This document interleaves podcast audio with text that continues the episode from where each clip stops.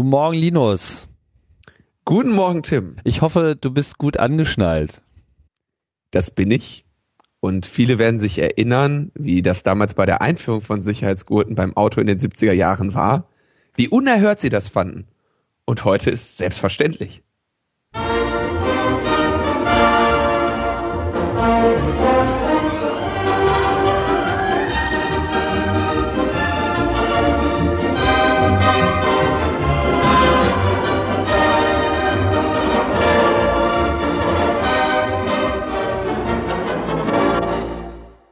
Logbuch Netzpolitik, die 113. Ausgabe und wie ihr merkt, geht die Sommerpause in der Metaebene langsam äh, zu Ende. Ich stoße jetzt auch mal wieder dazu, nachdem ich ja äh, letzte Woche hier äh, nicht nur ersetzt, sondern geradezu in Schatten gestellt wurde mit einer hervorragenden Ausgabe mit dem äh, Herrn Bürmeier, genau, dem Richter. Der Richter der äh, ausnahmsweise mal komplett. Euer Ehren.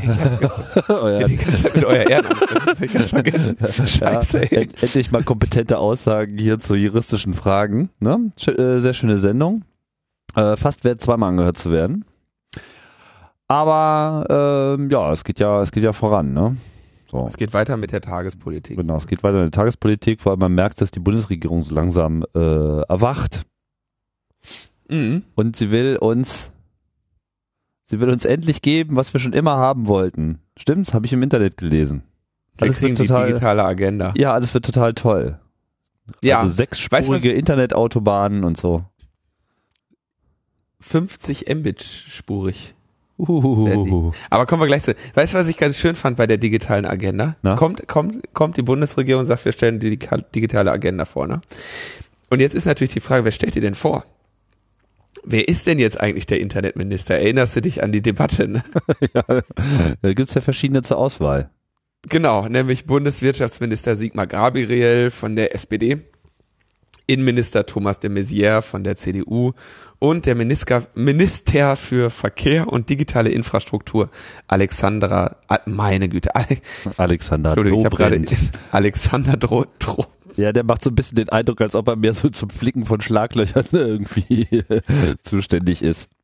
Alexander Dobrindt von der CSU. Und alle drei waren da. Also ja alle drei waren da. Koalition Man komplett erst, vertreten, ne? Ja, genau. Da, alle drei Parteien da, dann können sich alle etwas von diesem, von diesem Meilenstein der Politikgestaltung dann da mal äh, mit auch ans Revers heften. Mhm. Und sie sind einfach vor die, vor die Menge getreten, vor die, vor die jubelnde Menge und haben dann gesagt, wir wollen, also wir werden dafür sorgen, dass äh, Deutschland IT-Wirtschaftsstandort Nummer eins wird, das digitale Wachstumsland Nummer eins und, und der Verschlüsselungsstandort Nummer eins. Ich habe ja die Veranstaltung nicht gesehen, muss ich sagen. Äh, es sickerte nur das eine oder andere durch. Der Höhepunkt krass. kommt nämlich noch. Was? Der Höhepunkt kommt nämlich noch all das ohne den ausgeglichenen Haushalt zu versauen. Ne? Also mit anderen Worten, die Kohle, also ohne Mehrausgaben. Das finanziert sich quasi von selbst.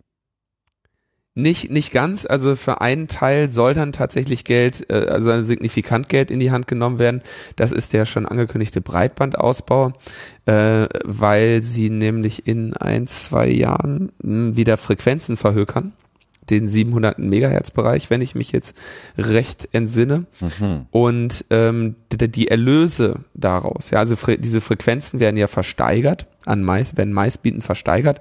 Ist bei den äh, GSM-Frequenzen so gewesen, bei den UMTS-Frequenzen so gewesen, bei den 4G-Frequenzen äh, so gewesen. Und ich glaube, diese 700 Megahertz, die sind dann auch äh, äh noch 4G. 4G geht ja dann irgendwie auf, ja, auf 4G geht, Frequenzen. Genau, 4G geht irgendwie überall. Ich erinnere mich auch noch an diesen schönen Ausspruch von äh, dem damaligen Finanzminister Hans Eichel nach der Versteigerung der UMTS-Frequenzen. Erinnerst du dich da noch dran? Äh, die, die ist ja recht, recht, wie soll ich sagen, ähm, also da ist ja extrem viel Geld bezahlt worden. Das war ja damals noch so nach ja. der Flyer-Phase, wo sie irgendwie alle nicht äh, genug kriegen konnten. Und äh, dazu befragt zu dem Ergebnis äh, meinte er, ja, UMTS heißt äh, unerwartete Mehreinnahme zur Tilgung von Staatsschulden. das ist schön. Ja, das aber, könnte ähm, es in diesem Fall eigentlich auch wieder sein. Ne? im, in der Retrospektive, ich weiß nicht mehr genau, wie viel die ge geboten haben. Ich weiß, dass das enorme Summen waren.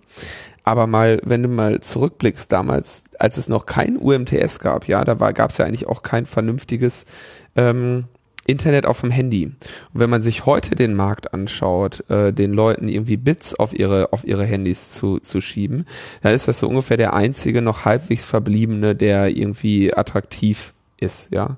Den, der Voice-Markt ist irgendwie größtenteils kaputt. Ja, also da gibt's noch ein bisschen Geld, ja, aber was, was ist jetzt heute so eine, so eine Flat fürs Telefonieren?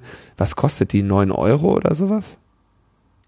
Naja, es ist ja auch, sagen wir mal, von der Bandbreite her einfach auch kein relevanter Teil mehr. Ne? Und die ganze nee, nee, Technik genau, ist ja einfach vorhanden und funktioniert und das ist halt ganz klar, dass das jetzt so Commodity wird. Ne? Aber ich, ich denke nur gerade daran zurück, wie, wie damals so diese drei, ich dachte so, meine Güte, wie viele Handys wollt ihr denn verkaufen, wie viel, ne? aber letztendlich so dieses Internet aufs Handy hat sich ja dann doch durchgesetzt. Ne? Auf jeden Fall. Ging ja langsam los, ging ja langsam los. Aber das nur am Rand. Also diese drei, diese drei großen Ziele werden also, also vollmundig angekündigt und dann äh, benennen mal, sie. Warte mal, IT-Wirtschaftsstandort Nummer eins. Haben sie auch irgendwie gesagt, auf welchem Platz sie sich gerade bewennen? Nee, weiß ich nicht. Vielleicht ist, haben sie das dann auch wieder verbunden mit bleiben oder nee, obwohl nee, da kann man nicht bleiben sagen. Das weiß ich. Also. Das ist doch total. Nee, komm, das sind doch alles nur so Schlüsselworte. Warte mal ab. Also du kannst jetzt nicht, Tim, wenn wir wenn wir jetzt die digitale Agenda besprechen wollen, da kannst du nicht bei jedem Buzzword das jetzt irgendwie hinterfragen, weil wir haben hier irgendwie zwei Seiten. Ja, da ist nicht einer, da ist nicht. Ich, ich will mal nur so, alles so vielleicht gar nicht wahr. Aber naja, ich möchte doch glauben. Ich habe mir wirklich gestern, ich habe mir wirklich gestern das, äh, diese ganze Webseite da durchgelesen. Übrigens, das war auch schön. Es gibt eine Webseite www.digitale-agenda.de. Mhm. Ähm, und dann habe ich die so äh, gestern dann mal so mit ein paar Leuten geteilt, habe gesagt, guck mal hier, ne, Webseite, digitale Agenda, kann man, kann man alles nachlesen. Und dann kriegte ich irgendwie so eine Antwort wie, hahaha, ist doch voll der Fake, bist du darauf reingefallen? Das könnt ihr niemals ernst meinen. du Idiot, du Depp.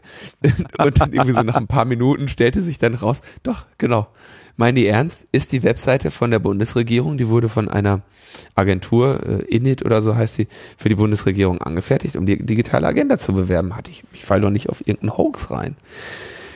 Aber okay, kommen wir zu den sieben Handlungsfeldern der, äh, der digitalen Agenda. Ähm, Was ist denn das für ein Schnelldurchlauf? Ja, das ist ein totaler bunti-clicky. Äh? Okay, ja. Wahrscheinlich ja, da kannst du jetzt alles die, klicken und ja, ja, diese Entwicklung der Webseite ich, hat wahrscheinlich wieder genauso viel gefressen, wie man bräuchte, um irgendwie Berlin hier zu, mit Glasfaser zu verkabeln.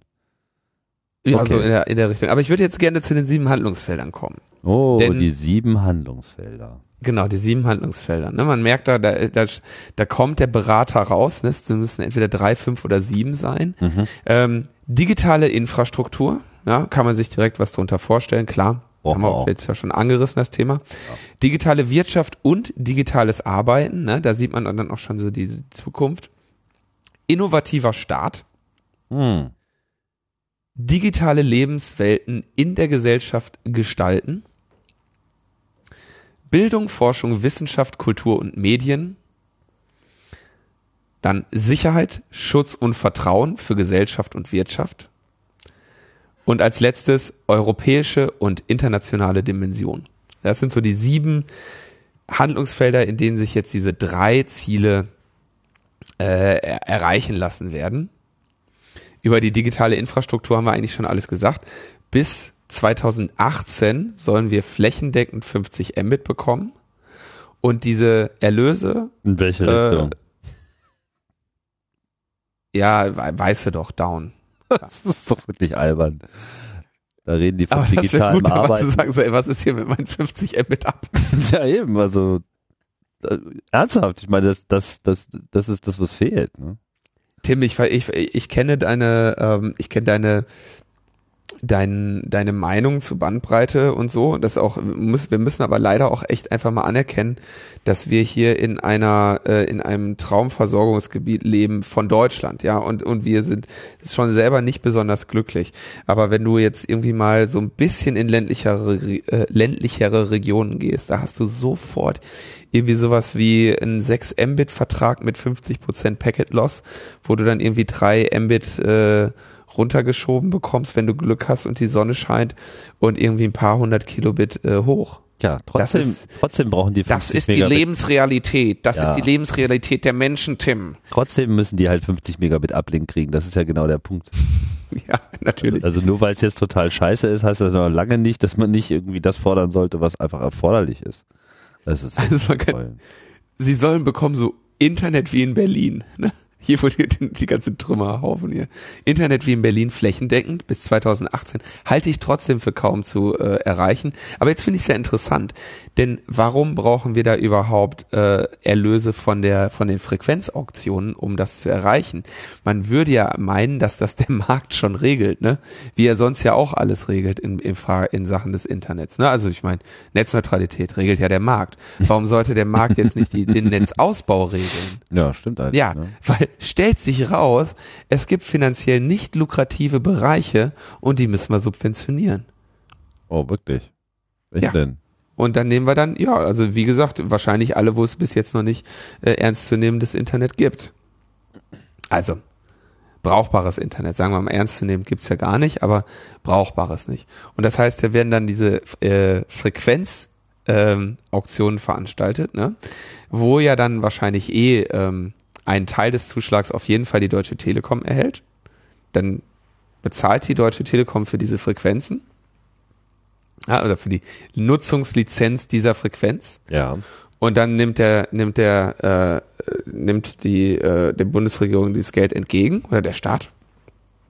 Und dann sagt er so, und jetzt bau mal schön in den Ländern aus und gib denen das Geld dann zurück, damit die dann den Kunden in ländlicheren Regionen ein besseres Dienstangebot machen können. Ja, ist schön. Finde ich, also ist jetzt, ist natürlich eine, kann ich jetzt gar nicht sagen, ist das jetzt gut oder schlecht? Also letztendlich sagt man der Deutschen Telekom, ihr kriegt zwei zum Preis von einem. Ja, ihr, ihr kriegt diese schönen neuen äh, Frequenzen, die ihr haben wollt. Und ihr kriegt auch noch einen schönen äh, Breitbandausbau auf dem Land. Kostenlos dazu, weil dann wird er ja auch lukrativ. Das heißt, dann haben sie zwei lukrative Sachen auf einmal.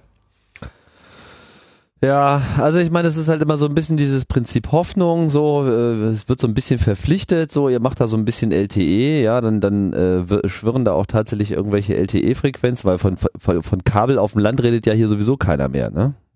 Ja, man sagt ja, ja, hier LTE ist ja 50 Megabit, dann ist ja schon alles super, ne? Und ähm, es muss sozusagen nur äh, äh, das Sirren in der Luft präsent sein, ob die Verträge, die man dann darüber abschließen kann, in irgendeiner Form mit dieser 50 Megabit Realität was zu tun haben. So Stichwort, nach 10 Minuten ist dein Datenvolumen verbraucht und so weiter. Ja, das äh, steht ja dann nochmal auf einem ganz anderen Blatt. Darüber wird halt hier nicht viel gesagt.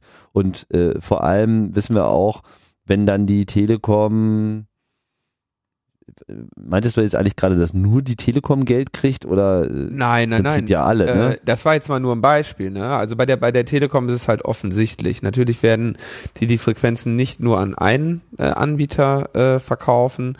Und sag ich mal, der, der, der Punkt ist nur, wenn du ein Anbieter bist, der beides macht, dann hast du natürlich was davon.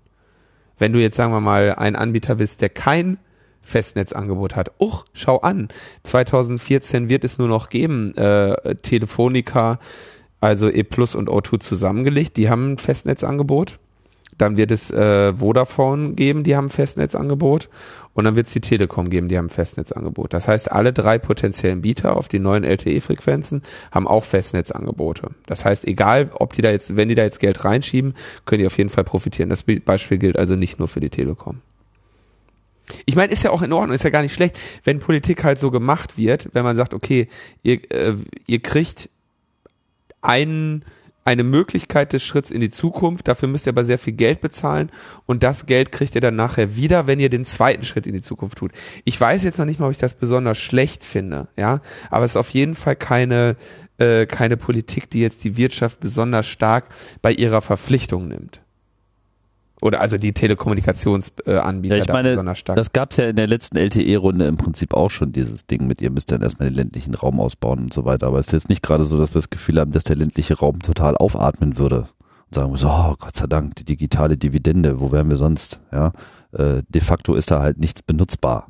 Also die Leute wollen trotzdem einfach schnelles Kabelnetz haben und kriegen es nicht. Und äh, diese LTE-Angebote sind halt nicht in der Lage, das wirklich auszugleichen, weil die einfach äh, vollkommen sinnlose Volumentarife haben.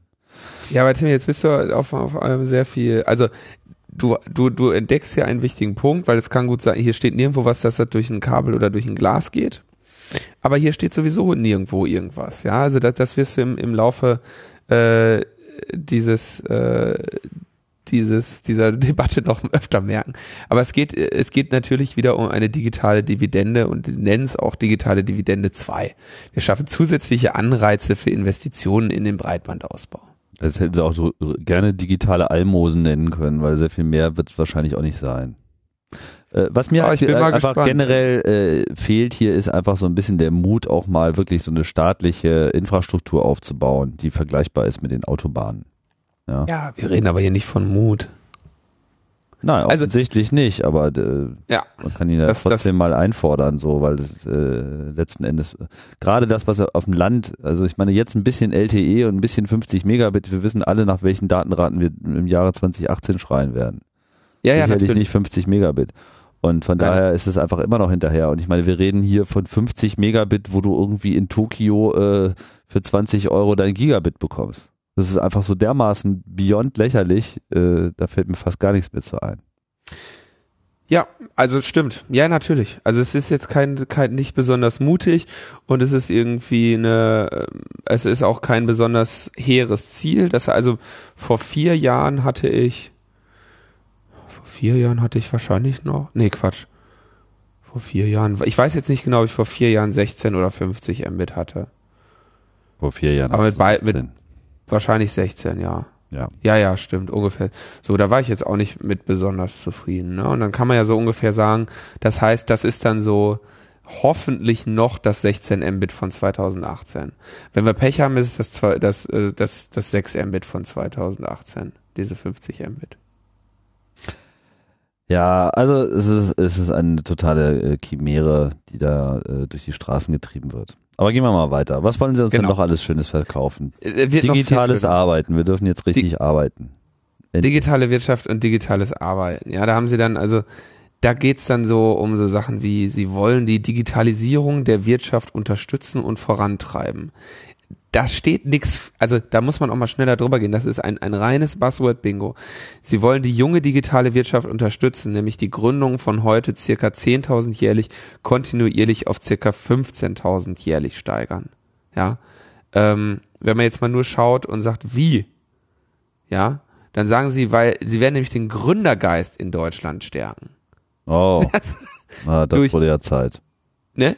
Mit dem Beirat Junge Digitale Wirtschaft hm. Na, Beiräte, so. jetzt holen sie aber schon eine Keule raus. sie wollen Matching zwischen etablierten Industrien mit, mit Startups unterstützen. Also, und sie wollen gezielt Gründerinnen unterstützen, um Ernsthaft? dafür zu sorgen, dass mehr gegründet wird. Und sie wollen die deutschen Startups mit anderen internationalen Gründerhubs vernetzen. Also, als ob die das nicht selber können als ob die das nicht selber könnten. Ja, also das ist, das ist alles so ein, so ein Null. Das ist, dann irgendwann steht nochmal Green IT, Energiewende und Green IT voranbringen, mhm. ja. Wir brauchen intelligente Netze und die Modernisierung von Verteilernetzen. Das ist Green IT, ja. Denn wir werden uns auch beim Einkauf von IKT-Produkten stärker an Nachhaltigkeitskriterien orientieren. So, das ist ja alles Killefit, das ist doch alles, ich habe das irgendwie, ich habe erst diese Kritik gelesen, dachte so, ja, das ist alles wischiwaschi und es ist alles wischiwaschi, ja. Da, da ist nicht ein, nicht ein konkreter Gedanke drin. Und das Schöne an diesen Formulierungen ist, die kannst du ähm, drehen und biegen, wie du immer sagen, ja, haben wir gemacht. Ja. So, also der dritte Bereich, dann der, der innovative Staat. Jetzt geht's aber los. Und da, da kommen sie dann, da, da wäre ich jetzt da sagen sie nämlich, sie wollen die Abhängigkeit des Bundes von globalen IT-Konzernen reduzieren, beziehungsweise wo immer möglich vermeiden.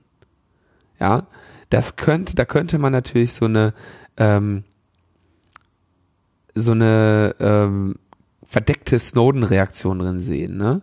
Dass sie sagen, wir wollen ähm, irgendwie nicht mehr mit den globalen Konzernen. Global heißt ja, global ist ja auf so einer Ebene dann das, das Gegenteil von national. Ne? Das heißt, Mhm. sie wollen national stärken, einheitliche Standards, größere Interoperabilität. Dafür entwickeln wir ein Regelwerk. Ja, ähm, Ja, es ist halt der typische weichgespülte Sprech. Ja, es wird unterstützt, es wird irgendwie äh, darauf gedrungen, es wird irgendwie angeregt, es wird irgendwie angeboten. Äh, ja. innovative Unternehmen werden unterstützt, weil sie nämlich jetzt ihre, die öffentliche Beschaffung wird nämlich jetzt stärker innovationsorientiert ausgerichtet. Hm. Ja, das heißt, sie wollen noch mehr darauf achten, dass das innovativ ist, weil dadurch äh, unterstützen sie innovative Unternehmen. Also das ist Oh, Ja. ich entwickle ein Magengeschmür. Und was ich besonders geil finde, ist in diesem innovativer Staat, sie wollen auf jeden Fall eine sichere Regierungskommunikation sicherstellen. Ja. da, danke, danke. Okay, es kommt nachher auch noch mal was zur sicheren Bürgerkommunikation, aber das finde ich auch sehr schön, dass man sagt, mit dem, also du kannst jeden Satz daraus nehmen. Mit dem Projekt Netze des Bundes stellen wir eine ressortübergreifende Kommunikationsinfrastruktur mit erhöhtem Sicherheitsniveau bereit, auf die die drei ressortübergreifenden bzw. Bund-Ländernetze IVBB, IVBV, BVN sowie DOI vollständig migriert werden und die als Integrationsplattform für alle Weitverkehrsnetze der Bundesfernverwaltung Bundesverwaltung, nicht Fernverwaltung, dienen kann. Also das hast du echt nur, da ist nicht eine konkrete, wobei das wäre jetzt ja sogar schon mal konkret. Sie wollen drei bestehende Netze auf eine äh, Netzinfrastruktur migrieren. Das wird bestimmt ein großes, großer Sprung sein ins, in, ins nächste Jahrzehnt. Total innovativ auf jeden Fall. Sehr innovativ. Hm. Innovativ muss dann die Gesellschaft selber bleiben bei dem Themengebiet digitale Lebenswelten in der Gesellschaft gestalten. Das ist, das ist ganz besonders gut. Also, digitale Lebenswelten in der Gesellschaft gestalten. Ein schönes Handlungsfeld der digitalen Agenda. Denn sie werden den Dialog mit Gruppen verstärken, den, den Dialog mit gesellschaftlichen Gruppen ausweiten. Ja, sie wollen sogar eine Debatte mit uns drüber führen. Und Ja, bis, wie wir zusammenleben wollen. Genau das. Und sie wollen natürlich auch ähm, den, den, äh, also den Dialog mit gesellschaftlichen Gruppen verstärken. Medienkompetenz und Teilhabe wollen sie stärken. Weil Demokratie lebt nämlich von Teilhabe. Da haben wir Glück gehabt, dass sie das erkannt haben. Und natürlich wollen sie Chancen für Familien und Gleichstellung stärken. Ja, Ja. weil man kann dann nämlich äh, Arbeitsleben, Familienleben und Freizeit flexibler ausbalancieren. Dank der Digitalisierung. Jeder, der schon mal ein, Diensthandy hatte mit E-Mail, der weiß, wie flexibel man da diese drei Bereiche äh, ausbalancieren kann. Das ist sehr schön. Äh, und die Bundesregierung will natürlich, dass möglichst viele Menschen diese Chancen nutzen. Und was ich sehr geil fand, das, also was ich wirklich schön fand, da habe ich gedacht, Juhai, da schreibe ich einen Antrag. Haben sie gesagt, digitales Engagement möchten sie fördern. Und da habe ich gedacht, digitales Engagement habe ich. Habe ich, kann ich machen. kann ich, könnt ihr fördern, ne? ja, das bürgerschaftliche Engagement sogar. Genau, und da sagen sie, ähm, es gibt nämlich einen großen Bedarf am gesellschaftlichen Engagement im digitalen Raum. Etwa, und da habe ich gedacht, ja, jetzt, und was jetzt? ne? Beim Jugendschutz und der Unterstützung von Seniorinnen und Senioren. Ich meine, ich fände das jetzt wirklich, muss man jetzt auch mal nicht immer nur so gehässig, ich fände das natürlich wirklich gut, wenn die das irgendwie fördern würden, ja. Also zum, ich, mein, der, der naheliegende Witz ist natürlich jetzt zu sagen so, ja, dann sollen sie halt irgendwie Handys mit größeren Tasten oder sowas, ne? Aber die, ähm, ich meine, das wäre natürlich, wäre das nicht echt, das wäre doch toll, wenn man jetzt sagen würde, du wirst irgendwie staatlich geförderter Seniorentrainer, ja, an, am Internet, so, damit sie dann da auf, ähm, sag ich mal, mit, mit, mit größerem Alter, möchte jetzt auch niemandem zu nahe treten, aber das Risiko ist natürlich, wenn man jetzt dann noch so, so eine Hardcore-Digitalisierung nach, nach äh, mehreren Jahrzehnten der, der Abstinenz erfährt, dass man dann da irgendwie noch halt auf irgendeine Spam-E-Mail reinfällt. Und da ist das vielleicht auch gar nicht verkehrt, wenn da jemand neben einem sitzt, von der Bundesregierung geförderter, digital engagierter Bürger. Bürger. Ja, es ist alles, es ist halt alles, es ist halt alles total weichgespült und es kann halt alles Mögliche heißen. Ja, also es ist, äh, gibt es eigentlich irgendwas Konkretes, was Sie genannt haben? Nein, nein, nein. Gar nichts? Ich habe irgendwas Nein. gelesen von, Sie wollen die Störerhaftung äh, für Privatleute erhalten oder war das in diesem Kontext überhaupt nicht äh, genannt Es, worden? es war, glaube ich, dann nicht konkret drin, aber es gab da schon mehr Lesarten zu dem Thema. Ähm, aber um, ja, also digitale Lesarten. Dann Bildung, Forschung, Wissenschaft, Kultur und Medien. Das ist natürlich ein Bereich, ich meine, das ist der einzig wirklich wichtige. Ne?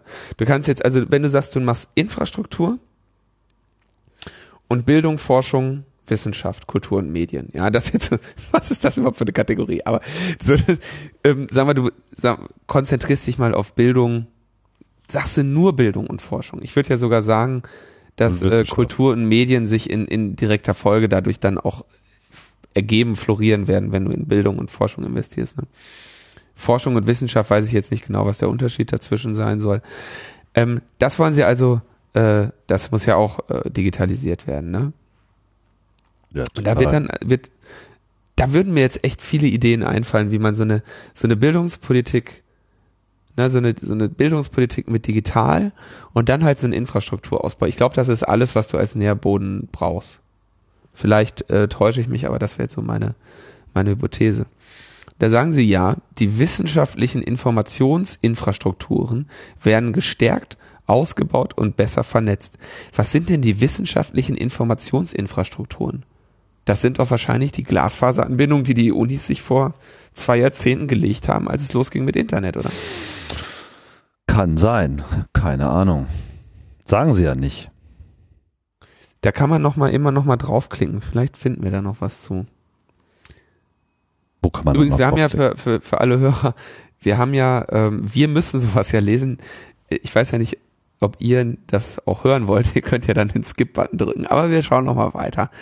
Die wissenschaftlichen und das nennen sie sogar unter, das, das, das titeln sie mit den digitalen Wandel in der Wissenschaft forcieren.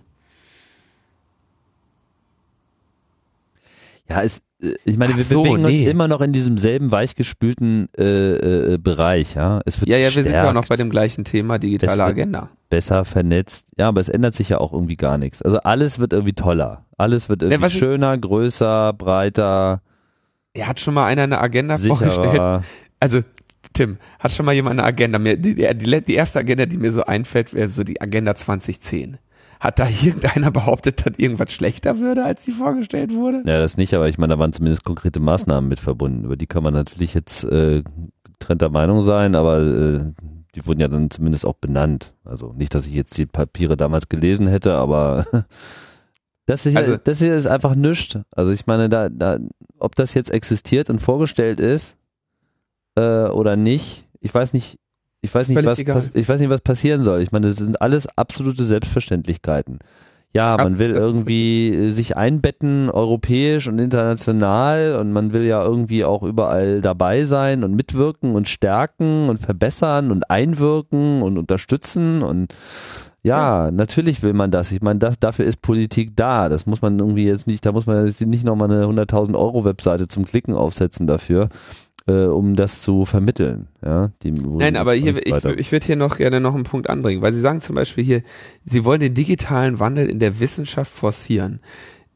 Ehrlich gesagt, glaub, also die Universitäten, wenn man die jetzt mal als die Wissenschaft bezeichnet, ne, das sind, glaube ich, schon die Institutionen, die den digitalen Wandel am ehesten noch in irgendeiner Form vollziehen oder vollzogen haben. Ja.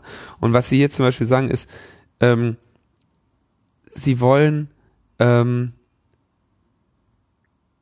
eine wei wesentlich zur Weiterentwicklung der Informationsinfrastrukturen beitragen. Und was meinen Sie mit Informationsinfrastrukturen? Archive, Bibliotheken, Forschungs- und Publikationsdatenbanken. Vor wie vielen Jahren hat Google angefangen, einfach jedes Buch, was sie finden, zu digitalisieren? ja. Ja. Das ist doch, also ich meine, da, das kannst du streichen. Da kannst du dich darum bemühen, einen Rahmenvertrag mit Google zu bekommen für dein Land. Aber da brauchst du doch nicht mehr jetzt irgendwie äh, Archive, Bibliotheken oder sowas äh, zu digitalisieren. Ja, das Wobei man, das man, man, müsste das schon tun, aber es, es, es, wird ja nicht getan. Also es ist vor allem dann, äh, wenn solche Systeme auch entstehen, wo ist jetzt hier die Ansage mit irgendwie äh, das Wissen allen zugänglich machen? Ja, wo ist hier die Unterstützung einer äh, sich öffnenden äh, Publikationskultur im, im Wissenschaftsbereich? Ja, doch das sagen Sie. Sie sagen, wir werden die Rahmenbedingungen für den ungehinderten Informationsfluss, insbesondere in der Wissenschaft, verbessern. Ja, das kann man so lesen. ja, das sagen sie, werden sie verbessern. Ja. Verschlechtern kann man das ja auch kaum noch. Ja, eben. Hm? Damit aus Innovationen Markterfolge werden, legen wir unser besonderes Augenmerk auf eine durchgängige Wertschöpfungskette von der Grundlagenforschung bis hin zu Transfer und Verwertung. Na, vielen Dank. Ich meine, das ist genau diese, diese ganze Nummer mit dem, ähm, dass jetzt irgendwie die Leute nur noch so, so, so Deppenabschlüsse an den Unis kriegen, ne? Hm. Wie heißt das? Bologna, ne? Dass Bachelor. man jetzt nur noch Bachelor kannst jetzt machen. Ja, aber Bachelor ist, dann darf man irgendwie im Fernsehen darf man dann irgendwie sich eine Frau aussuchen oder sowas. also das, was ja an den Universitäten passiert ist, ist eigentlich, es gab früher so Fächer wie, ähm, die gibt's wahrscheinlich heute immer noch, da hast du sowas äh, studiert wie Literaturwissenschaften, Kulturwissenschaften und Journalistik, ja.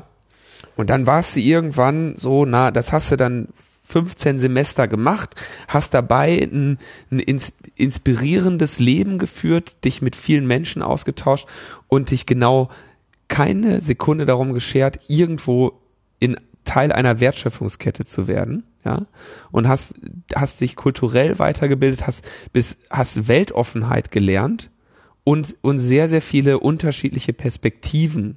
Ja. Mhm. Und dann bist du irgendwann nach, dein, nach deinem 20. Semester hast du das Studium abgebrochen oder mit so, mit so einem Magister oder sowas abgeschlossen, ne? Und dann warst du ein Intellektueller dann hast du ne, ne, ne, nachher promoviert zu irgendeinem völlig skurrilen Thema und bist dann vielleicht irgendwann in so eine in so eine Position gekommen, bei äh, einem, einem, einem großen Blatt äh, zu schreiben, äh, keine Ahnung, Zeit oder Frankfurter Allgemeine Zeitung, wo du dann ähm, Leitartikel geschrieben hast, ja, weil du, weil du irgendwann einen Weitblick entwickelt hattest durch dein, durch deine durch deine universelle Bildung in, in mehreren Fachbereichen. Ja, das ist jetzt mal so das Ideal dahingestellt.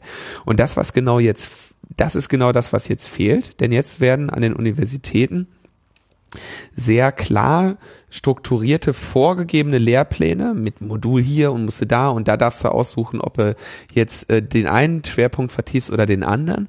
Aber letztendlich werden das so gleich sehr viel, mit sehr viel weniger Freiheitsgraden ausgestattete äh, Studiengänge, die sehr viel gezielter darauf abgehen, äh, dass du sie irgendwie zu einem Job machst, ja.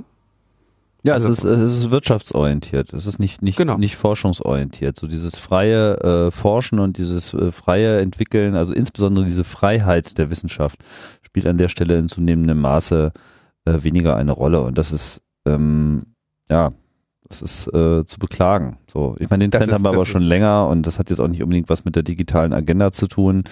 Äh, die wird da bloß auch nicht sehr viel helfen. Das stimmt, aber es, man sieht da auch, wes Geistes Kind das ist, äh, diese ganze Angelegenheit ist, ja. Eine Wertschöpfungskette von der Grundlagenforschung bis hin zu Traf Transfer und Verwertung. Da werden sich die wenigen, die an irgendeiner Universität noch Grundlagenforschung betreiben dürfen, aber freuen, dass jetzt auf die Wertschöpfungskette geachtet wird, ne. Also ich sehe das schon, äh, als Warnsignal. Aber okay, die Uni, das, dieses Bildungssystem in Deutschland ist jetzt gerade eh nochmal ein anderes Thema, aber das ist ja eins, was mich auch immer sehr kann ich mich auch drüber echauffieren. Habe ich ja jetzt gar nicht. Kommen wir zu meinem Lieblingsthema. Ja, die ähm, Sicherheit. Die Sicherheit. Im Cyberraum. Ähm, dieses, haben Sie Cyberraum geschrieben? Nein. Sicherheit, Schutz und Vertrauen für Gesellschaft und Wirtschaft. Da kommen wir gleich nochmal. Ähm, ich habe so ein schönes, ja, hab so ein schönes T-Shirt gesehen. Es war von, von der Black Hat oder von der DEFCON, was nicht, irgendeine amerikanische Security-Konferenz, wo irgendwie drauf stand, Say Cyber one more time. mit, mit Samuel L. Jackson. Ne? Mit Samuel ja, L. ja, genau, genau, genau. Mit, mit, äh, Say what? genau. I dare you, I double dare you. Ja, Das könnten wir hier der Bundesregierung auch mal vorhalten. Äh, Kann man jetzt mal bitte dieses, diesen Präfix endlich mal fallen lassen? Es geht doch gar nicht. Cyberraum. Das ist kein Cyberraum. oh shit, da steht ja echt da. Meine Güte. Naja, so ist das. Cybersicherheitsarchitektur. Sowas wird jetzt hier äh, gefordert. Mit Cyberabwehrzentren. Ja, ja, da wird, also, da kommen wir ja gleich nochmal zu. Cybercrime, Cyberspionage und Cybersecurity. Ich hätte dann aber auch gerne einen Cyberminister oder einen Cyberkanzler. das wäre doch mal was. Die in ihrem Cy- Cyber, Cyber, Cyberflugzeug durch die, durch die Welt cruisen. Yeah. Äh, ja, ich möchte zur IT-Sicherheit kommen wir nachher nochmal, aber ich, ich finde sehr schön, dass hier, da sind auch immer so schöne entlarvende Sachen. Ich habe äh, gestern mal kurz mit der Konstanze gesprochen, die dann also sagte, ja, die äh, digitale Agenda wollen sie natürlich dann auch irgendwie mal in, in den Neusprechfunk bringen, ne? Aber wenn die das Ding durchlesen, wenn sie das wirklich im Neusprechfunk bearbeiten, ne, da können sie eher so eine, so eine Hörbuchedition draus machen, so, ne? Der große Brockhaus. In der Tat. Naja. ähm, okay. Ähm, ähm, wichtiger, wichtiger Punkt hier ist, sie wollen jeden Einzelnen in die Lage versetzen, jeden Einzelnen in die Lage zu versetzen, sich selbst und seine Daten im Netz wirksam zu schützen. Wohlgemerkt selbst, ne? Also, Ja. ähm, sie wollen modernen Datenschutz, aber sie wollen auch Chancen nutzen. Ja? Also das hören wir auch seit so vielen Jahren. Gott sei Dank.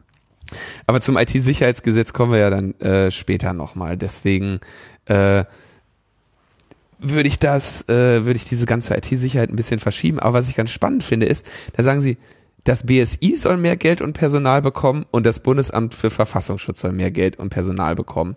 Das BSI, um die äh, Bürger und Unternehmen zu schützen, das B Bundesamt für Verfassungsschutz zur Spionageabwehr. Da werden sie auf einmal ziemlich konkret. Ja, Ja, da steht stimmt. ganz klar, die kriegen mehr. So, zack. Neuausrichtung, Cyber-Sicherheitsarchitektur, Mittel, zack, bumm. Das ist das Erste, wo du drüber stolperst und sagst, oh, da werden sie auf einmal konkret. Ja.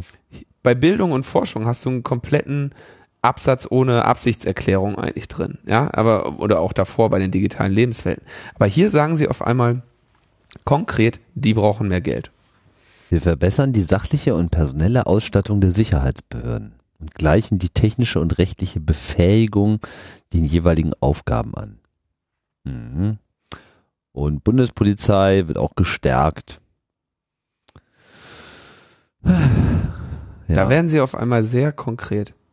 genau. Und das Strafrecht muss unbedingt ans digitale Zeitalter angepasst werden. Mhm. Vom Urheberrecht ist hier wahrscheinlich nicht die Rede. Nee, Urheberrecht war eh auch. Wir Und es soll stärken die internationale Kooperation, zum Beispiel mit der Europäischen IT-Sicherheitsagentur und dem Europol Cybercrime Center. Europol Cybercrime. Sie sprechen übrigens auch davon, dass Sie Strafbarkeitslücken bei der Datenhehlerei schließen wollen. Was ist Ja. denn das bitte? Ist das Ähm. sozusagen Ihr Sicherheitsvorfall, den Sie jetzt hier gerade äh, beklagen? Datenhehlerei, also ich meine Datenhehlerei, also so wir klauen, wir, wir kaufen, wir klauen Geklaute Daten und verkaufen die. Das meinen Sie Mhm. doch. Ist das sowas wie die Steuer-CD, die Sie immer in der Schweiz kaufen? 500.000 garantierte aktive E-Mail-Adressen. Klicken Sie hier. Fünf Mark.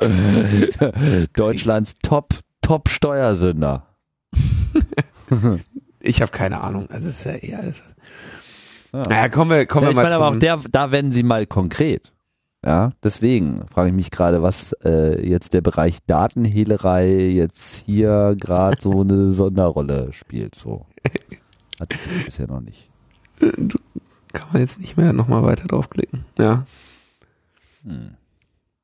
Naja, dann sagen sie, Ähm, genau, die sollen also mehr Geld kriegen. Und dann kommt noch der letzte Teil, das ist dann die europäische und internationale Dimension der digitalen Agenda. Da soll natürlich alles irgendwie Netzausbau, Netzneutralität, Vollendung des digitalen Binnenmarktes, da müssen wir alles erstmal äh, mit der Eu mit Europa drüber reden, so ungefähr, ja. Ähm, und sagen letztendlich, sie wollen natürlich auch die Mitwirkung an, an Prozessen zum Management des Internets, in Klammern Internet Governance, da wollen sie sich dran beteiligen. Und ein Völkerrecht des Netzes wollen sie weiterentwickeln. Wir wollen Klarheit über das anwendbare Völkerrecht des Netzes herstellen, um die geltenden Grund- und Freiheitsrechte auch in der digitalen Welt wirksam zu schützen und die Chancen für eine demokratische Teilhabe am weltweiten Kommunikationsnetz verstärken. Ich, also wir, wir stärken die Beteiligung in der www.freedomonlinecoalition.com. danke. Dann haben wir das ja jetzt auch, dann, dann, also. Ich weiß nicht, ob wir das hier noch wirklich noch so weiter äh, treiben müssen, weil wir kommen hier nur von einem Wischiwaschi zu dem anderen. Was mich sehr viel mehr interessieren würde, was äh, ja, was wird da jetzt in der in der nächsten Zeit konkret daraus abgeleitet werden? Weil ich meine, sie werden das natürlich jetzt nicht ja. ohne äh, Hintergedanken so formuliert und vorgestellt haben. Einerseits mag es ihnen natürlich darum gehen, den Eindruck zu erwecken, sie würden irgendwas tun. Auf der anderen Seite äh, wollen sie sicherlich irgendwas auch tun. So. Nur was sie jetzt eigentlich konkret äh, wirklich tun wollen, geht aus diesen Dokumenten nur sehr nicht eingeschränkt, hervor, nur sehr eingeschränkt hervor. Ja, es ist, äh, kann im Prinzip alles genauso weiterlaufen wie bisher und sie können immer noch sagen, haben wir doch gleich gesagt. Ähm, ja, oder irgendwelche Maßnahmen werden ergriffen, mit denen wir vielleicht noch gar nicht rechnen. Aber ich denke, das ist irgendwie ja. zu diesem Zeitpunkt einfach für uns auch irgendwie gerade nicht so richtig das Fleisch, in dem wir uns äh, ausreichend abarbeiten können. Was mir im Übrigen gerade eben erst aufgefallen ist, dass man ja tatsächlich die einzelnen Aspekte dieser äh, sieben Kategorien, also kann man nochmal anklicken, ja, äh, kann man nicht nur nochmal anklicken, sondern kann man ja auch kommentieren. Es sind allerdings erschreckend ja. wenig Kommentare zu finden.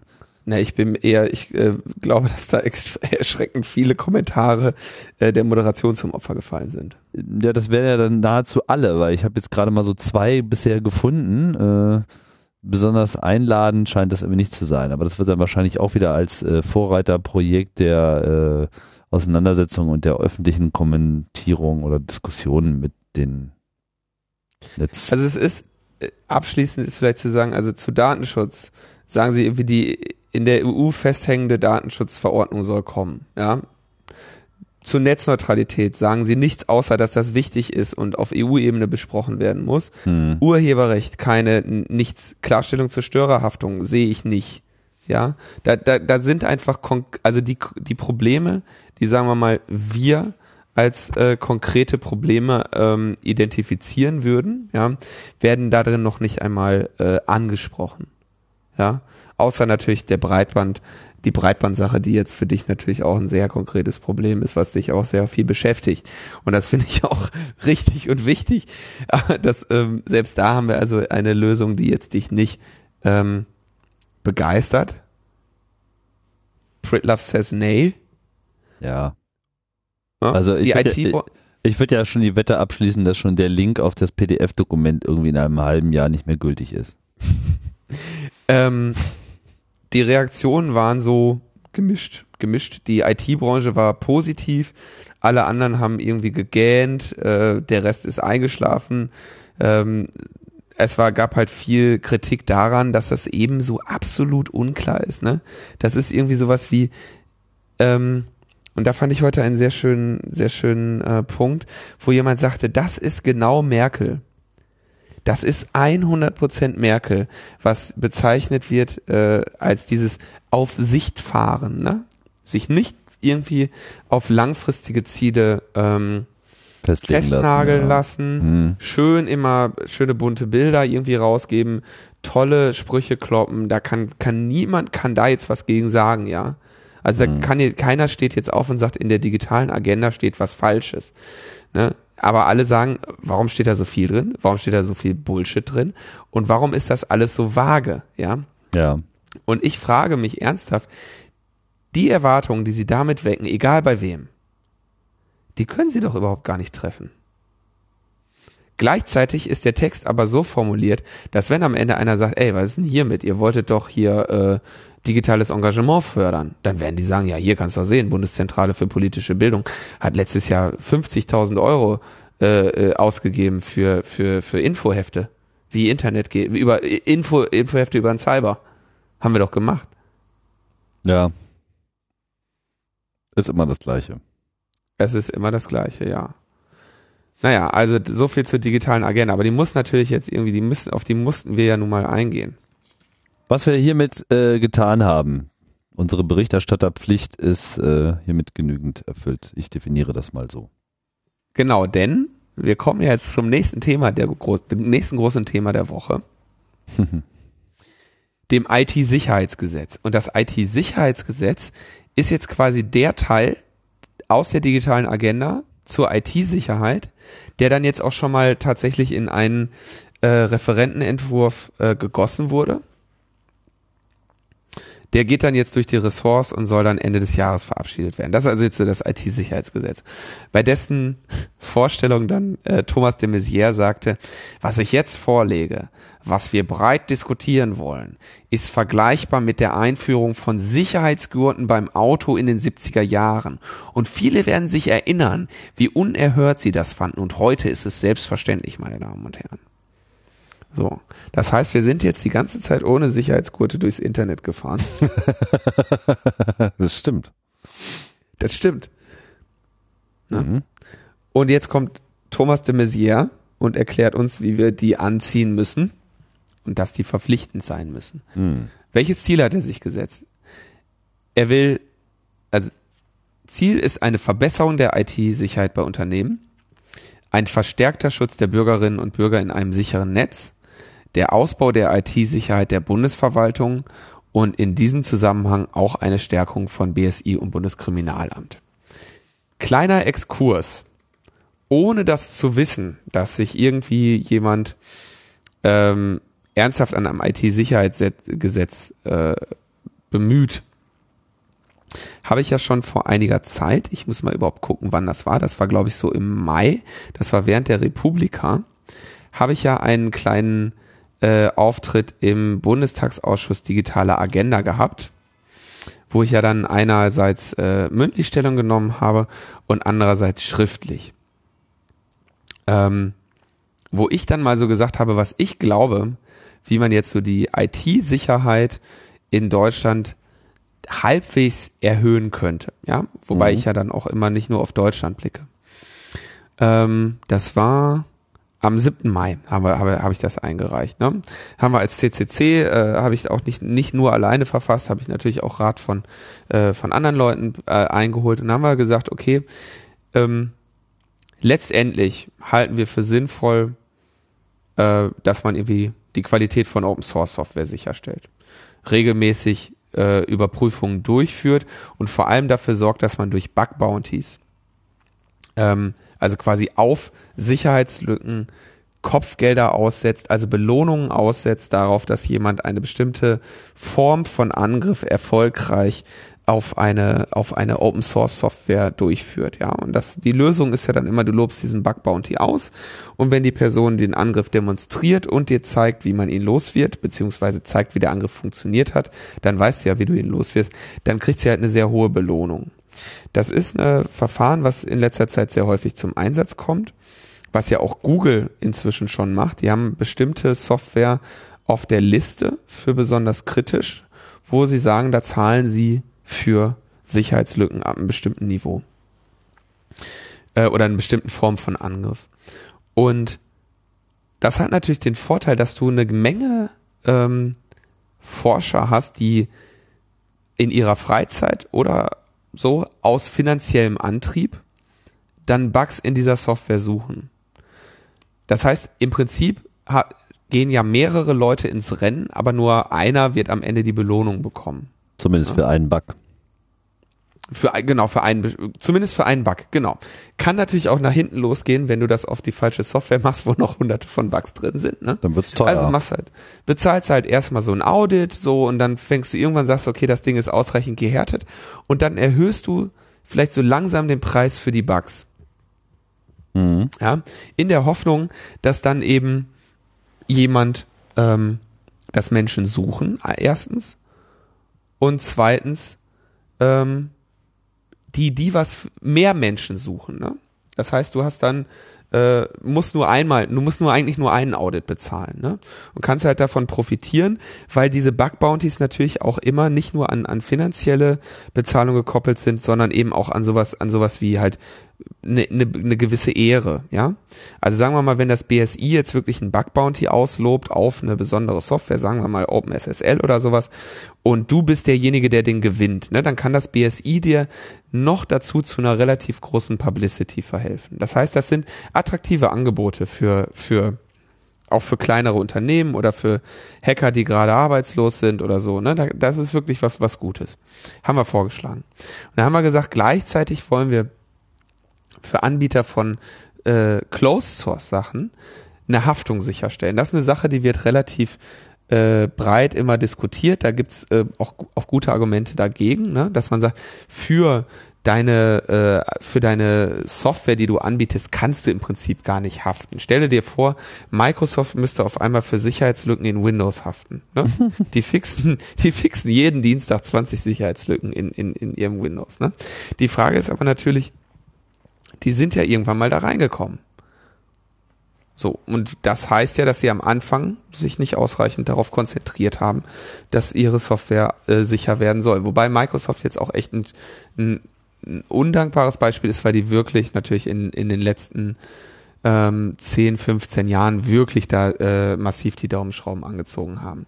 Aber natürlich hat diese Haftungsklausel noch ein anderes Prinzip, denn ähm, sie soll natürlich auch kommerzielle Anbieter genau in diesen Open Source Bereich drängen, damit wir nämlich an den Punkt kommen, dass wir etwas produzieren, Software produzieren, die für alle da ist, ja, von der die gesamte Menschheit als solche äh, profitiert, ja, wo ähm, was entsteht für, für, was für die Menschen alle da ist und was für wovon die Menschen alle äh, profitieren. Ja, das muss ja etwas sein, was so einer Sicherheitspolitik ähm, zugrunde liegt. Dass alle davon profitieren, ja. Nicht mhm. irgendwie ein Unternehmen in der Lage ist, ein, ein, äh, ein Kanzlerinnen-Handy herzustellen für, für, für, für 50 ausgewählte Leute. Ja. Was dann auch geknackt wird von der NSA, weil es eben Closed Source ist und, und nicht, nicht, ausge, nicht ausgegoren mich da letztens mit einem mit einem äh, guten Freund drüber unterhalten, der Linux-Kernel-Entwickler ist und der einfach mal sagte so, wie viele Mannjahre stecken in diesem Linux-Kernel, ja?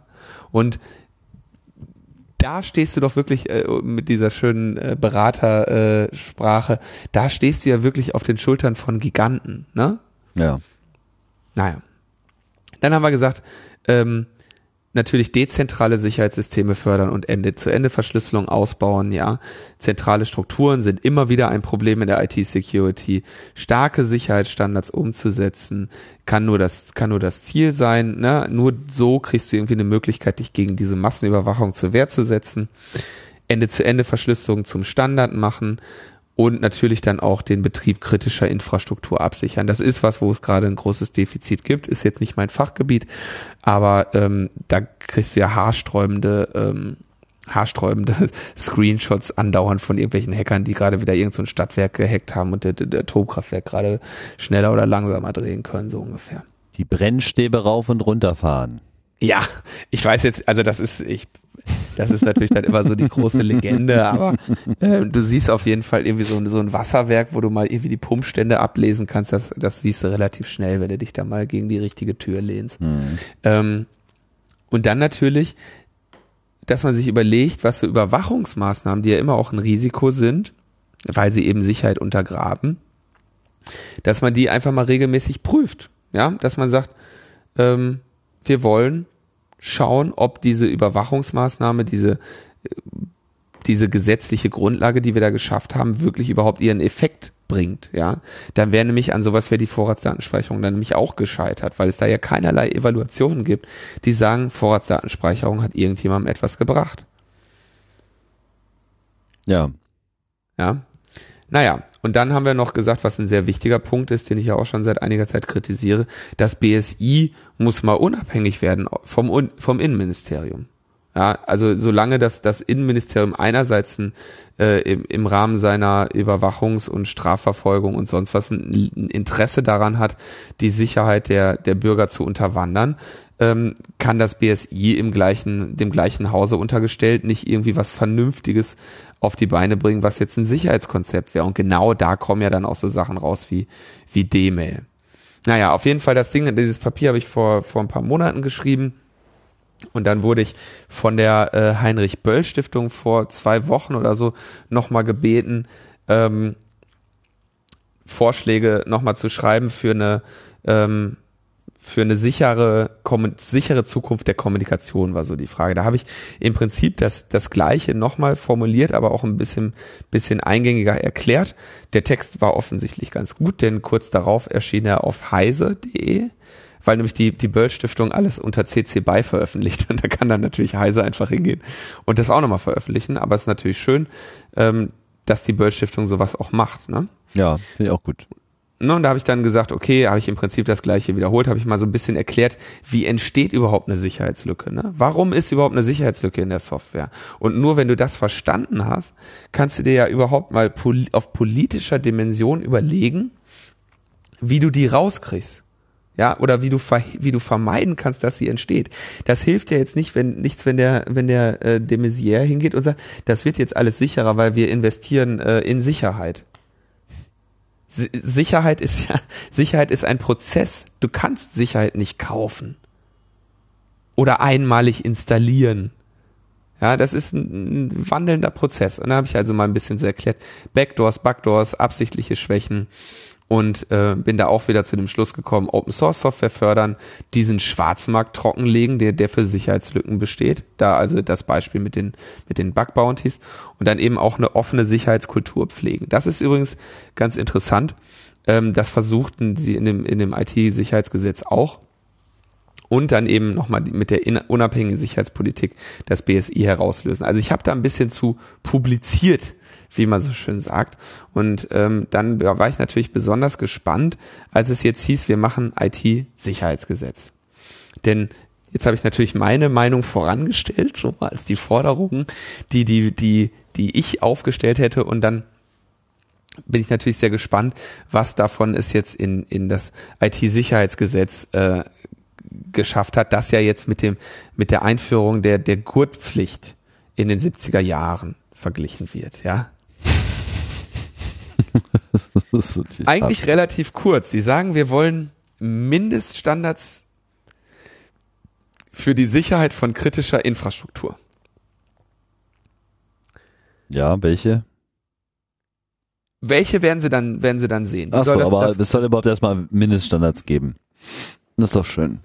Mich würde jetzt sehr wundern, wenn, also da, Mindeststandards, äh, da, da fällt mir immer so dieses MBSS, Minimum Baseline Security Standards, das gibt's eigentlich für jedes System, hat dann irgendwann mal irgendein ähm, Berater dann zusammengeschrieben, so. Das ist auch, macht auch häufig Sinn. Ähm, die wachsen dann auch, also mich, ich finde das jetzt schön, dass sie das dann auch nochmal machen kritische Infrastruktur wird also jetzt in Zukunft sicher. Wie gesagt, da haben wir auch ein Problem in Deutschland oder wahrscheinlich auch nicht nur in Deutschland. Und das ist schön, dass man sich dessen annimmt. Ich glaube nur nicht, dass, das, dass es jetzt mit einem Mindeststandard getan ist, denn Mindeststandards sind, kann man eigentlich bei allem voraussetzen, ja. Also der Be Begriff des Mindeststandards in der IT-Sicherheit ist so, ja, okay, Mindeststandard gehe ich ja von aus, aber du hast ja jetzt trotzdem noch hier diese ganzen Sicherheitslücken von den von den äh, von den Dingern, die du dir dann darauf installiert hast. Aber okay. Ja, das setzt dann, ja auch vor allem, äh, das, also so, so ein Begriff wie Mindeststandard setzt ja im Prinzip auch so ein bisschen voraus, dass es äh, alles immer so ohne weiteres quantisierbar wäre. Dass man genau. irgendwie äh, sagen kann, ja, das ist jetzt genau so sicher und ab heute muss es ja noch mehr sicher sein. Da legen wir dann nochmal 20 Prozent drauf. Ne? So ein bisschen so wie, äh, was genau. weiß ich, Hygienestandards äh, im Restaurant, ja, was, was weiß ich, da gehst du dann mal mit einem äh, Messgerät rüber und siehst halt irgendwie, wie so der Bakterienbefall äh, so ist und wenn der halt irgendwie so so und so viel Prozent äh, überschreitet, naja, dann muss man da halt nochmal mit dem Reiniger rübergehen und dann ist der Mindeststandard durchgesetzt. Nur das Problem bei Sicherheit ist halt, dass du ja nie weißt, wie unsicher es jetzt eigentlich gerade ist. Und äh, wie du schon so schön sagtest, äh, ne, ist ja auch so, so, so, so schon fast so eine Binsenweisheit, äh, ist ein Prozess, ja, ist kein Zustand, sondern ist halt ein Prozess und dann muss eben sich quasi dieser Mindeststandard quasi eigentlich auf den Umgang mit dem beziehen. Was zum Beispiel der nächste Punkt, äh, wenn ich das richtig Äh, sehe, bin noch ganz kurz, auch tatsächlich schon äh, abbildet, ne? er- ersetze, ersetze Mindest einfach mal mit Minimal. Ja. Das macht der Wortbedeutung, tut der Wortbedeutung keinen Abbruch. Mhm. Und dann siehst du auch schon, was das bedeutet. Ne? Also diese Mindeststandard, ein Mindeststandard wird ja überall, ein Minimalstandard an Sicherheit wird ja überall vorausgesetzt. Und ähm, habe ja auch schon mal erwähnt, dass ich äh, beruflich in, in diesem Bereich tätig bin. Und diese Dinger, die schaue ich mir doch überhaupt gar nicht erst an. Das ist mir doch völlig egal. Ich gehe hin und hack das Ding und dann gucken wir mal. Ja.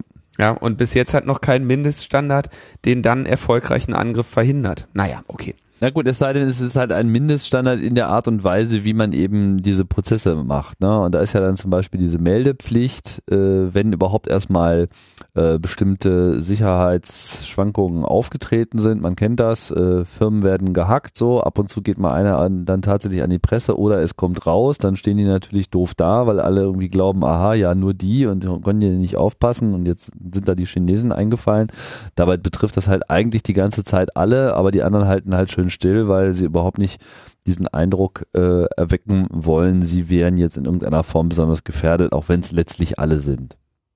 Du hast, äh, wenn du als Unternehmen irgendwie einen größeren, äh, größeren Sicherheitsvorfall hast, und den hast du ja regelmäßig, ja, oder sagen wir mal, kleinere hast du regelmäßig, größere hast du dann auch ab und zu mal, ähm, dann hast du sowas wie diesen, diesen Primärschaden und den, den sekundären Schaden, ja. Der sekundäre Schaden ist, wenn du, wenn das auf einmal in den Medien steht, dass du gehackt wurdest, ne?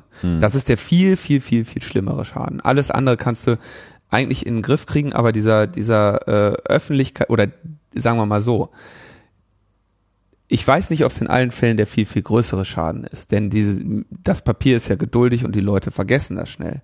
Aber es ist auf jeden Fall eine Vergrößerung des Schadens, weil alles, was du, wenn du gehackt wurdest, ob die Leute dich jetzt erpressen, diese Daten irgendwie der Konkurrenz geben oder was auch immer sie machen oder zu einem Ausfall führen von Systemen, die dich dann arbeitsunfähig machen, der dich, der dich dann arbeitsunfähig macht, wenn du damit jetzt noch in der Presse landest, wird der Schaden auf jeden Fall größer, als er schon ist. Ja. Und deswegen hat da natürlich auch keiner Interesse dran. Und es gibt verschiedene Bemühungen, ähm, und die gab es ja auch schon vom, von dieser Cyber-Allianz. Die Cyber-Allianz für Deutschland macht das ja. Da setzt man sich dann alle in einen Kreis, dann ist man, das scheint dann sowas zu sein wie, da sind dann so die Sicherheitsverantwortlichen, ne? Und ähm, dann wird halt gesagt, so, das ist halt sowieso wie, wie bei den Alcoholics Anonymous, stelle ich mir das dann so vor. Ne? So, ja, äh, mein Name ist äh, XYZ und ich bin äh, Sicherheitsverantwortlicher bei einem DAX-Unternehmen. Und dann sagen alle, ja, guten Morgen, XYZ, du bist sehr mutig, XYZ. Und dann, XYZ, erzähl doch mal, wann ihr das letzte Mal gehackt wurdet. Und dann sagt XYZ natürlich so, "Oh, nö, also da kann ich mich nicht dran erinnern bei uns. Wir haben da immer, also die Firewalls, die halten hier dick und äh, ne, der, der, der, das, das, das Security Dashboard immer alles im grünen Bereich, so ähm, letztens erst wieder ein Teenager verhaftet, der versucht hat, einen DDoS auf unseren Online-Shop zu machen. Also da erzählt natürlich keiner was. Weil, weil diese, ähm, weil diese Atmosphäre eben auch nicht geschaffen wird dort. Und Jetzt frage ich mich aber auch, warum sollte da jemand was erzählen? Ne? Wenn so ein Security Breach passiert, ja, dann haben die entweder, also große Unternehmen haben ein Team, was den selber aufklären kann, selber die Forensik betreibt und das Problem löst, oder sie holen sich sofort irgendwelche äh, äh, Leute ins Haus von, äh, was weiß ich, wie heißt denn dieser Anbieter? Fällt mir jetzt gerade nicht ein. Ist vielleicht auch besser, dass er mir nicht einfällt. Gibt's halt groß, größere Berater, die man sich dann ins, ins, äh, ins Haus holt, die machen dann die Forensik und die klären das auf. Ne? Mhm. Und ähm, dann ist die Sicherheitslücke ja weg. Du hast ja auch gar keinen Grund mehr, irgendeinem was zu erzählen, ja. Und wenn das in, in irgendeiner Open Source Komponente war, die Sicherheitsschwäche, dann ist die auch in der weg, ja. Das heißt, es gibt für dich eigentlich keinen Grund mehr zu erklären, dich mit anderen darüber auszutauschen, als denen, die irgendwie ein NDA mit dir haben. Naja, aber die, die Bundesregierung sagt, sie möchte das jetzt machen, weil sie ein Lagebild haben möchte. Lagebild ist ein wichtiger Begriff in dieser ganzen Spionageabwehr und so. Lagebild. Ähm, und sie wollen natürlich überhaupt erstmal Informationen haben, weil auch das äh, weiß ich aus äh, verschiedenen Gesprächen, dass BSI jetzt im Moment nicht der erste Anlaufpunkt ist, wenn jemand gehackt wurde. Und ein LKA ist es auch nicht. Ähm, das heißt, äh, das, was die Bundesregierung da weiß, weiß sie halt dann auch nur vom Hören sagen. Und sie wollen abgestimmt reagieren. Ich frage mich auch, was jetzt so eine abgestimmte Reaktion ist auf ein, auf ein Hack, aber äh, das werden die schon wissen. Also der Cyberwar ist offensichtlich im vollen Gange. Ähm, und die Unternehmen sollen sich austauschen und äh, geschlossen dagegen vorgehen. Wie gesagt, das ist keine schlechte Idee. Die Frage ist nur, du hast da halt soziale ähm, äh, wie nennt man das, soziale Dilemmata in solchen Austauschgruppen, ja, dass nämlich du, du nicht weißt, wenn du jetzt irgendwie quasi die Hose runterziehst und sagst, wir hatten einen Vorfall von folgender Schwere und da habe ich sogar noch mal dreimal versagt in dessen Behebung, ähm, dann profitieren da unter Umständen die anderen von. Du weißt aber auch nicht, ob die anderen davon profitieren. Mhm.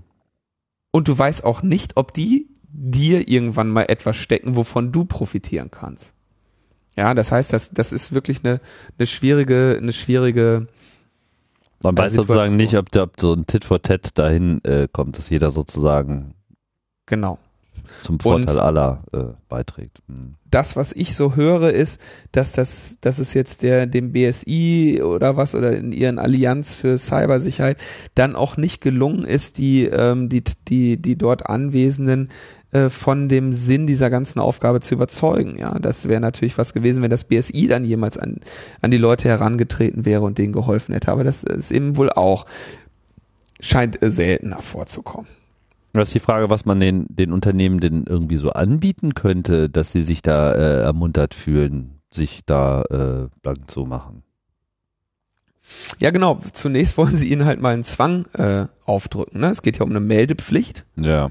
Äh, und dann sagen sie, ähm, und wenn ihr das nicht meldet, ne, oder wenn wir feststellen, dass ihr da irgendwie nicht ordentlich mit umgeht oder irgendwie Sicherheitsprobleme nicht in den Griff kriegt, dann soll die Bundesnetzagentur die ähm, das Recht bekommen, den Betrieb untersagen zu können. Ja, interessanterweise zwei Sätze vorher sprechen sie noch davon, wie wichtig die Verfügbarkeit ist und weshalb diese Kommunikation, gerade Kommunikationsanbieter eben kritisch äh, sind, ja, und sagen, das ist also unbedingt wichtig, dass, das, dass, die, dass die Verfügbarkeit, ne, die muss immer Sicherheit, sichergestellt werden, stimmt ja auch. Und dann sagen sie, als, als Keule, als ultimative Keule wollen sie dann, soll diese Bundesnetzagentur dann den Betrieb untersagen können. Das ist natürlich, das ist natürlich auch lächerlich. Ne? Ähm, Vielleicht nochmal kurz, das bezieht sich aber im Prinzip alles jetzt auf das, was Sie hier als kritische Infrastruktur definieren. Äh, noch nicht so, nicht so, äh, nicht so explizit. Also kritische Infrastruktur ist eben dieser, dieser eigene definierte Bereich, für den Sie eh schon alle möglichen Sicherheitsanforderungen haben. Ne? Also wenn du kritische Infrastruktur bist, dann hast du halt erstmal ähm, eh irgendwelche Prüfer im Haus, ja. ja. Und äh, Sicherheitsschwankungen, die, diese Meldepflicht für Sicherheitsfälle ähm, äh, wollen sie eher so für alles, was irgendwie größer Daten oder pers persönliche Daten oder Kommunikationsdaten handelt haben. Ja. Sie wollen nämlich dann auch im nächsten Punkt äh, besondere Sicherheitspflicht, bes besondere Sicherungspflichten für Kommunikationsinfrastruktur haben. Und da sagen sie, da wollen sie nicht nur Inhalte und persönliche Daten wie bisher, sondern auch die Infrastruktur selbst schützen lassen. Ja, und da fragst du dich natürlich auch, ich bitte dich, das eine Ding, was die die ganze Zeit, die Kommunikationsanbieter schützen, ist ihre eigene Infrastruktur. Das, eine, was die nicht brauchen, ist ein, ist ein Gesetz zum Erhalt der Verfügbarkeit dieser Infrastruktur. Da ist ja ein unmittelbares Geschäftsinteresse dran. Äh, ja gebunden. Ja, was sie, was sie nicht brauchen, ist halt ein Gesetz für genau das. So, wir verpflichten euch jetzt gesetzlich, die Grundlage eures Geschäftes äh, aufrechtzuerhalten. Ne? Inhalte und persönliche Daten, das ist natürlich ein Problem und da müssen sie viel, viel mehr äh, Anreize für bekommen. Wenn man sich nur mal die Mobilfunknetze in Deutschland anschaut, das ist ja so ein kleiner, kleines Ding, mit dem ich mich äh, auseinandersetze. Die sind halt äh, zumindest zwei davon in einem äh, wirklich katastrophalen Zustand. Da, die kannst du ganz einfach, ganz problemlos abhören. Dass du hunderte, oder hunderte, jetzt fange ich schon an wie gewisse andere Leute. Ähm, da hast du mehrere ähm, Möglichkeiten von Angriffen auf, auf die, äh, auf die äh, äh, Subscriber, die seit langer Zeit bekannt sind und die auch so weiterhin bestehen. Ja. Und das wäre zum Beispiel mal was, wenn man da sagen würde, okay, bekannte Sicherheitslücke muss innerhalb einer genannten Zeit geschlossen werden. Ist eigentlich eine, eine, eine Selbstverständlichkeit. Ja. Ähm, auch gerade, wenn du jetzt so irgendwie anschaust, wie so, wie so Unternehmen irgendwie überhaupt ihre IT-Infrastruktur führen. Das machen die ja hauptsächlich nur dadurch, dass sie sagen, Problem besteht, ähm, pro, oder Problem wird bekannt, wir messen die Zeit, wann das Problem weg ist und die Zeit, äh, wenn die irgendwas Bestimmtes überschreitet, dann, dann setzt es halt irgendwie richtig Ärger. Und ähm, genau das müssten sie natürlich hier an der Stelle machen, aber machen sie natürlich dann nicht. Naja, also diese besonderen Sicherungspflichten ähm, sehe ich da jetzt auch nicht, äh, wie die irgendwie jetzt für eine nennenswerte, zu einer nennenswerten Verbesserung führen sollen. Dann sagen sie, sie wollen das BSI für diese Cyberbedrohungslage rüsten. Ja, denn es, wir haben ja eine Cyberbedrohungslage. Und das soll also hauptsächlich natürlich durch äh, personelle, äh, personelle Stärkung ähm, passieren. Und sie wollen also die Bundes-IT stärken durch verbindliche BSI-Vorgaben. Das heißt, da kann das BSI sich dann wieder hinsetzen, braucht ein paar Jahre, schreibt, ein, schreibt eine Mindeststandard und äh, durch, mit diesem, mittels dieses Mindeststandards wird dann die IT gestärkt. Und auch soll das BSI jetzt mal einen Sicherheitskatalog für Telekommunikationsnetzbetreiber verfassen. Also für einige ist das natürlich ein Albtraum, für einige Telekommunikationsnetzbetreiber, für andere ist das natürlich ein Witz. Also da kannst du dir eigentlich, das, das wird dann am Ende so funktionieren, dass das BSI zu dem zu den sichereren Telekommunikationsnetzbetreibern hingeht und sagt, legt mal euer Sicherheitskonzept offen. Und dann gehen sie zu den weniger äh, vorbildlichen äh, sicher äh, Telekommunikationsnetzbetreibern und sagen, hier, schreibt mal ab und setzt das mal um. Und außerdem soll das BSI dann Warnbefugnisse bekommen. Ich weiß nicht, ich weiß nicht, wie die sich das vorstellen. Ja, also ich meine, ähm, du kannst das ja so nicht durchsetzen. Du musst ja, du musst halt einfach abstraktere und gleichzeitig konkretere Regeln verfassen, dass du nämlich sagst, okay, es gibt irgendwie drei äh, Kritik, Kritikalitätsbereiche von, de, von der Infrastruktur, die ihr unterhaltet. So, und innerhalb dieser Kritikalitätsbereiche gelten grundsätzlich folgende Regeln. Äh, eine bekannte Sicherheitslücke wird innerhalb von Zeiteinheit X entfernt. Punkt. Sonst, was weiß ich, Strafzahlungen. Ja, das wäre jetzt mal konkret. Mhm. Was meinst du, wie schnell ähm, irgendwie sag ich mal, ähm, Anbieter am unteren Preisspektrum und am unteren Sicherheitsspektrum mal eine äh, ernstzunehmende Verschlüsselung ausrollen würden in ihren Handynetzen. Ja. Was immer noch ein echtes Problem ist, ne? Nach wie vor. Also nach wie vor nur sehr, sehr langsame Veränderungen, was, mhm. was Handyverschlüsselung angeht. Gibt's ja diese kleine Seite GSM Map, äh, wo ich nicht ganz unbeteiligt dran bin. Da kann man sich dann mal so für die einzelnen Länder das anschauen. Ich will da jetzt gar nicht irgendwie einzelne Netzanbieter benennen. Das gibt's eben Messungen, äh, die veröffentlichen wir da, kann man sich anschauen. Ne, aber eben, es gibt keine, es, es gibt, du musst irgendwie Verfehlung dann eben sanktionieren und irgendwie ein Warnbefugnis des BSI, ich bitte dich. Naja, konkreter werden sie dann noch beim BKA. Das soll natürlich für die Cyberbedrohungslage gerüstet werden, genauso wie das BSI. Und da sagen sie, wollen eine zentrale Meldestelle für Bundes, für Angriffe auf Bundeseinrichtungen und Angriffe auf kritische Infrastruktur haben. Das ist dann so eine leichte Ausdehnung der BKA-Zuständigkeit, die damit einhergeht. Denn das, das BKA soll also jetzt so für alles, was irgendwie IT-Angriffe ist, dann äh, zentral verantwortlich sein. Das machen jetzt in bestimmten Bereichen halt noch LKAs ähm, und eben in, in vielen Fällen, wenn das jetzt nicht meldepflichtig unbedingt ist, machen das die Unternehmen dann eben auch auf eigene Faust oder eben Leute, die sich damit auskennen. Ne? Das heißt, das wäre im Prinzip auch eine konkrete Änderung der Zuständigkeitssituation, was LKA, BKA betrifft? Ist es das, was du da rausliest? Ähm, das lese ich da, das lese ich da raus. Äh, oder beziehungsweise, dass jetzt überhaupt, als man die, die, die BKA-Zuständigkeit klar definiert wird. Und ich bin mir, jetzt kommen wir wieder in diese äh, Lawyer-Ecke, nicht ganz sicher, wie jetzt da die, die, die Melde- und Hierarchiepflicht für solche Cyberangriffe ist. Aber ich meine, grundsätzlich kannst du, kannst du das natürlich ganz einfach zur Anzeige bringen. Und alles, was jetzt Bundeseinrichtung und kritische Infrastruktur ist, da soll das BKA jetzt eine Zuständigkeit für bekommen und eine zentrale Meldestelle. Ich wundere mich allerdings, ob das irgendeine Änderung am Status quo mit sich bringt. Weil ich mir nicht vorstellen kann, dass sowas vorher nicht beim, irgendwie letztendlich beim, äh, beim BKA gelandet ist. Hm. Also wenn wir jetzt wirklich über Hackerangriffe reden, ne? Das kann ja nur beim BSI oder beim BKA landen.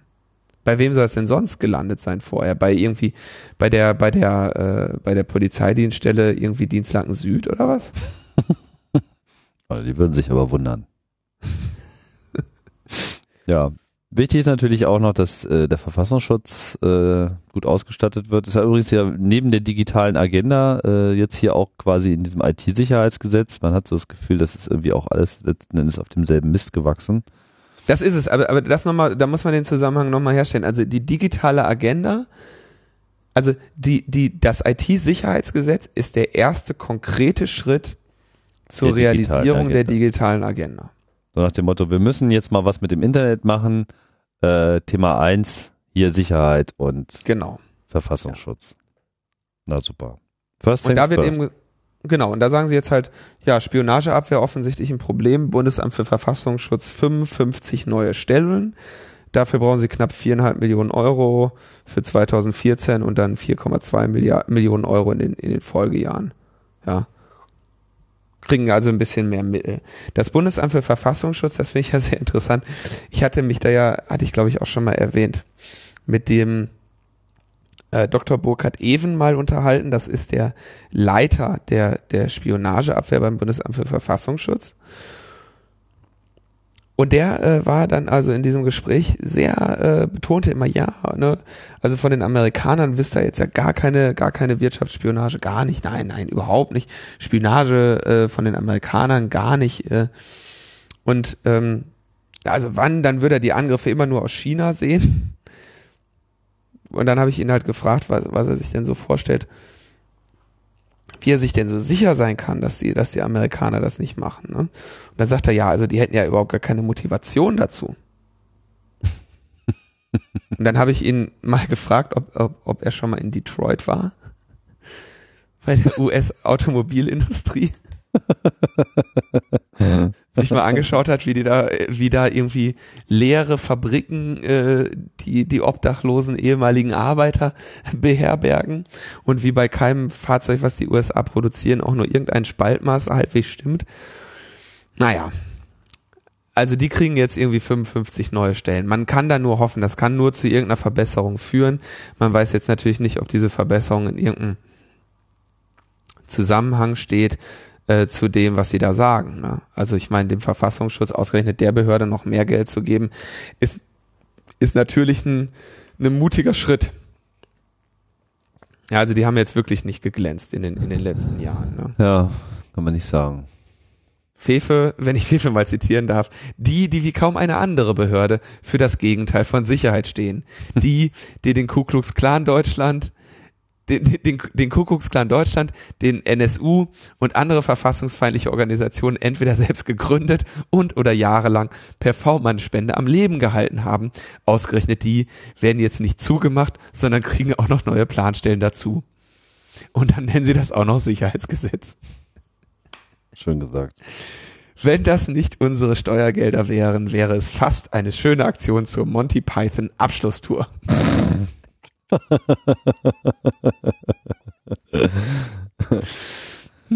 Ja, bringt uns das dann auch schon zu dem anderen drei Buchstaben Abkürzungsorganisationsteil? Ja, wir sind endlich beim BND. Hurra. Der kriegt übrigens nur deshalb nicht mehr Geld, weil er dem Kanzleramt äh, äh, untersteht. Ja, also deswegen steht hier nicht, dass der BND mehr Geld kriegt. Das kommt also im, im anderen Tja, in, Pech in einer gehabt, ne? Phase. Die gehen bei einer anderen, die gehen dann an einer anderen Stelle. Äh, kriegen die dann noch ihre Ausschüttung. Ja, aber ich habe gehört, der BND, der performt total jetzt irgendwie. Ja, also äh, das ist äh, erstaunlich. Ne? Also der, der Nachrichtendienst, der sozusagen dafür zuständig ist, im Ausland äh, für Nachrichten zu sorgen, hat jetzt im Ausland für Nachrichten gesorgt und das ist ein totaler Skandal, weil äh, ihm jetzt sozusagen Tätigkeit nachgewiesen wurde. Ja, es gibt einen Tätigkeitsnachweis des BND. Man hat sich ja immer gefragt, ja, ob die überhaupt schon mal irgendwas abgehört haben.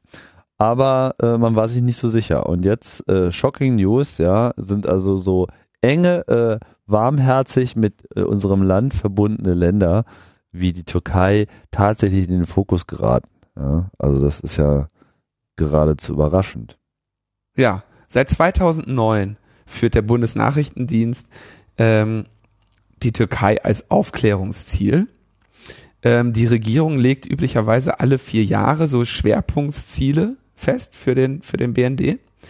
Und ähm, das haben sie aber jetzt wohl irgendwie die, die, die Schwerpunkte seit 2009 haben sie dann 2013 nicht erneuert, deswegen sind die noch so in, in, in Kraft.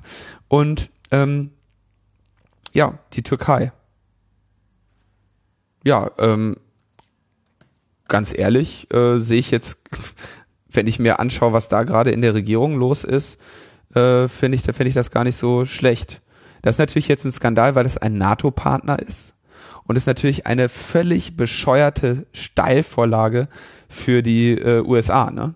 Also wenn die, wenn die, wenn die, äh, wenn der BND irgendwie die die die Türkei irgendwie als als Aufklärungsziel führt, als NATO-Partner, wieso sollte dann die USA ähm, da irgendwie ähm, Hemmungen haben gegenüber anderen Ländern? ja, Zumal spionieren unter Freunden, ja, ich meine, das geht ja nun wirklich gar nicht. Nee, unter Freunden geht das gar nicht. Nee. Unter Freunden geht das gar nicht. Zum Beispiel, was ja völlig, völlig wahnsinnig wäre, wenn jetzt der BND auch noch so Hillary Clinton abgehört hätte. Ne? Ach komm. Oh wait, im Rahmen einer Operation gegen Terrorverdächtige im Mittleren Osten hat es dann irgendwie ein kleines bisschen Beifang gegeben. Beifang. Ne, Beifang, das hatten wir irgendwann schon mal vor einiger Zeit. Beifang im Datenschleppnetz war, glaube ich, ein schöner Titel einer Ja. Logbuch-Netzpolitik-Sendung. Da gab es jetzt tatsächlich hier Beifang im Datenschleppnetz im Mittleren Osten. Ja, da zappelte Ja. auf einmal so ein US-amerikanischer Delfin so mitten so in so einem islamischen Heringsmeute. Äh, ja. Aber die zuständige Fachabteilung hat natürlich unverzüglich die BND-Spitze über den Vorgang informiert. Und die hat eine kurze Prüfung, also hat sich das einmal angehört und hat dann die Vernichtung des Mitschnitts und des Transkripts angeordnet. Ja, und jetzt kommt, jetzt kommt der Oberknaller. Haben sie gesagt, das muss jetzt vernichtet werden. Ja, und diese Vernichtung, mit der Vernichtung wurde dann Markus R. beauftragt. Dieser ähm, Typ im Archiv, der sich jetzt vor einiger, vor einigen Wochen oder Monaten da als, als, ähm, als Spitze der Amis herausgestellt hat. Super. Und der hat dieses Transkript dann natürlich irgendwie mit an die, ähm, an die, an die Amis gereicht. Und Womit wie die, jetzt natürlich wussten, ne? Genau, lustig, und jetzt, ja. das stand da, glaube ich, in der Artikel nicht explizit, aber das kann man sich eigentlich zusammenreimen, dass ähm, die ja bei der Hausdurchsuchung bei dem eine ähm, einen USB-Stick mit irgendwie den 200 noch was Dokumenten, die der den Amis gegeben hat, gefunden haben. Und da scheint sich jetzt einer einmal dieser Mitschnitt von dem Hillary Telefonat und andererseits eben die Information, dass sie die Türkei überwachen, beziehungsweise also diese Schwerpunktziel Zusammenfassung. Das Mhm. schien also beides in dessen, äh, in dessen, äh, ja, in dessen Beute äh, gewesen zu sein. Und dadurch kommt das jetzt an die, an die Sonne, ja. Ehrlich. Also ich meine, man wird ja jetzt sagen so, Mann, das ist doch schön, dass die auch mal was abgehört haben. So gönn denen das doch mal, ne? Ja, Aber es ha- ich meine, die, die Frage ist jetzt überhaupt, wer regt sich jetzt gerade eigentlich worüber auf? Also äh, haben wir jetzt eine Aufregung der Öffentlichkeit, haben wir eine Aufregung der äh, Bundesregierung, haben wir eine Ausre Aufregung der Türkei? Gab es da eigentlich irgendwelche Rückmeldungen? Äh, weiß ich gar nicht. Ich meine, man kann ja nur nicht gerade sagen, dass äh, Angela Merkel und äh, Erdogan äh, ja in einer in einem geschwisterlichen Verhältnis zueinander stehen würden. Nun wahrlich nicht, ne? Und äh, von daher ist, glaube ich, auch keiner so richtig überrascht. Und davon überrascht zu sein, dass der BND tatsächlich seine Aufgaben wahrnimmt, äh, kann man ja nur eigentlich auch nicht sein. Nö, Oder? also ist wie, No news. wie wir schon immer sagen, so, nein, die anderen, ähm, die, äh, also die anderen, also die Bundesregierung macht das genauso, die Bundesregierung spioniert genauso. Ähm, das ist alles eine sehr ähm, heuchlerische, ein sehr heuch, heuch, heuchlerischer Argumentationsweg, den sie sich in dieser äh, ganzen äh, NSA-Sache äh, verschrieben haben.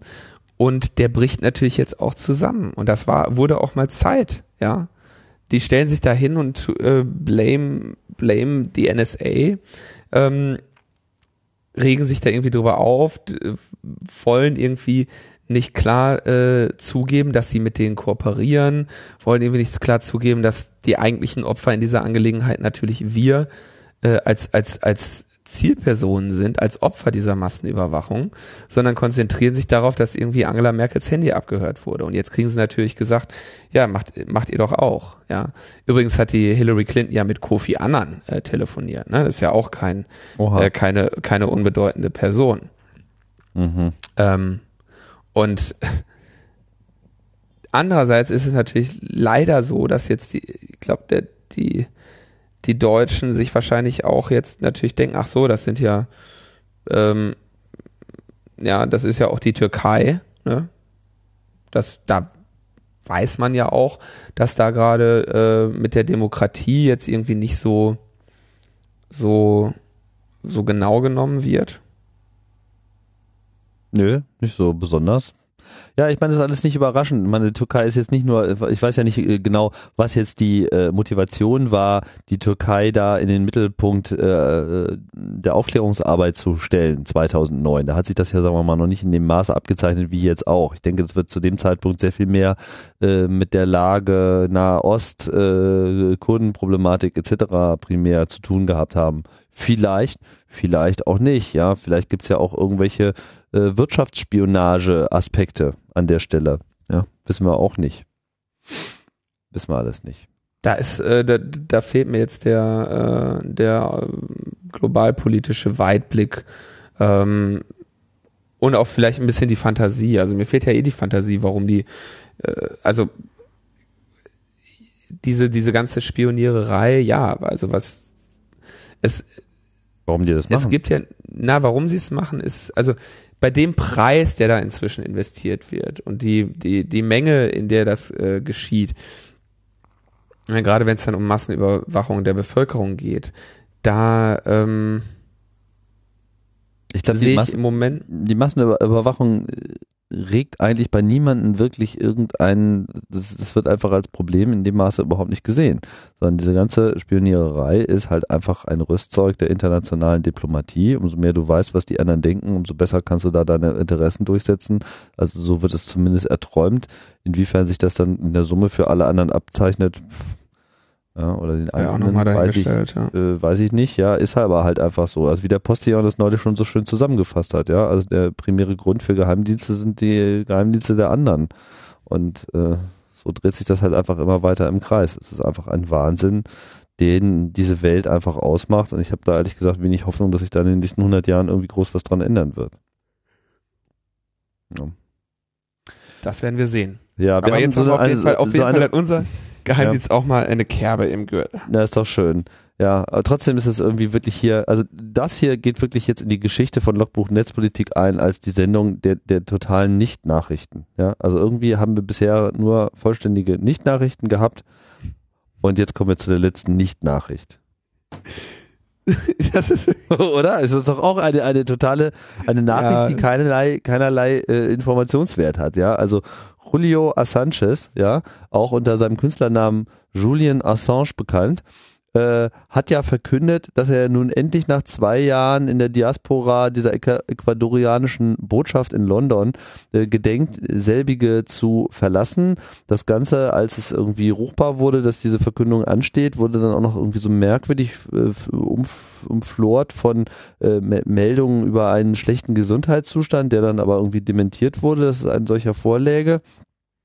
Äh, aber auf jeden Fall war er der Meinung, dass es jetzt dann nochmal gut wäre. Er würde jetzt gerne auch mal sich wieder die Beine vertreten wollen und äh, wird halt dann bald, ja, das schöne Wörtchen soon wurde dort äh, genannt als Zeitankündigung äh, äh, genannt und er würde dann halt irgendwie, ja, sich wohl, ich weiß nicht wie genau, ich habe diese, ähm, hast du die Pressekonferenz gesehen?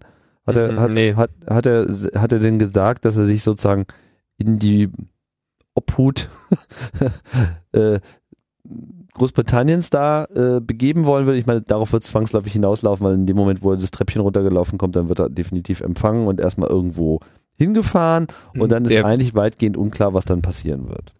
Der äh, Polizist steht direkt an der Tür, der kommt noch nicht mal bis zur Treppe. Ja, wahrscheinlich. Also der wird natürlich sofort in, äh, in England erstmal wegen Verstoß gegen seine Auflagen da dran sein. Die haben doch jetzt irgendwie, weiß ich nicht, wie viel ähm, Millionen Pfund dafür ausgegeben, dass da den ganzen Tag einer mit einem Maschinengewehr vor der Tür steht, mit einer Maschinenpistole vor der Tür steht. Ja. Ähm, das äh, lassen die sich doch jetzt nicht irgendwie, wenn der da jetzt rausgeht, dann, dann wird doch der Typ mit der Maschinenpistole jetzt nicht irgendwie einfach dann das Ding wieder in seinen Geigenkoffer packen und nach Hause gehen. Der wird ja, also natürlich wird er den festnehmen, natürlich werden die dem irgendwie äh, tierisch äh, auf den Geist gehen damit. Also mir ist völlig unklar, was, was diese, was diese Pressekonferenz sollte. Völlig unklar. Ja, er sprach ja Kurz dann davon, davor, dass irgendwie die, die, die, die Briten müssten ja dann auch irgendwie ihre, wie war die Formulierung? Ihre Zusagen, Zusagen müssten sie ja, müssten ja Zusagen machen. Also es klang Dass so, er da einfach raus kann oder so. Ja, ich keine Ahnung. Erstmal äh, macht so ein bisschen den Eindruck, als hätte er da irgendwie da einen Höllenhebel in der Hand, mit dem er die dann zu irgendwelchen Zusagen bringen kann. Aber ich glaube, die werden sich mal mit Zusagen schön zurückhalten. Ne? Ich Und halte das für unwahrscheinlich, dass die dem irgendwelche Zusagen machen, ja. nachdem, nachdem sie den da irgendwie stundenlang, äh, seit, seit zwei Jahren oder was mit einer, mit, mit einer, mit Waffengewalt bewachen. Ja. Ich Und glaub, nachdem das Einzige, er gegen, was dem Zusagen ist, dass er eine Menge Ärger kriegt. Ja. Das ist die einzige Zusage, die sie jetzt wirklich konkret machen können. Ne? Also ich ja. weiß auch nicht, ob das jetzt irgendwie so eine Finte sein soll oder, oder ob er da irgendwie versucht, die, die, die, die öffentliche Meinung in irgendeiner Form einzuholen oder äh, ob er da die schwedische Regierung in Zugzwang bringen will, irgendwelche Aussagen zu machen. Ich glaube, das Einzige, was sie gesagt haben, ist, dass sich an ihrer äh, Sicht bisher nichts geändert hat. Da gab es ja auch noch mal irgendwann so eine so eine Anhörung, ähm, wo dann äh, wo es dann um die Frage ging, ob die ähm, ob die Charges gegen ihn jetzt irgendwie noch aufrechterhalten würden. Ja, da gab es ja irgendwie so eine Verhandlung oder so eine, so eine Bekanntmachung und da haben den, da die schwedische ähm, Staatsanwaltschaft gesagt, ja klar, der soll hierher kommen. Der, der ist eines äh, eines eines relativ schweren Vergehens hier angeklagt worden. Ja, ist, und ist ja nicht wirklich angeklagt worden, sondern sind ja nur äh, angezeigt worden. Ja, ja oder sozusagen Ermittlungen. Äh, im, Stimmt, äh, das, es gibt keine wirkliche Anklage. Das ist ja sozusagen auch das Besondere daran.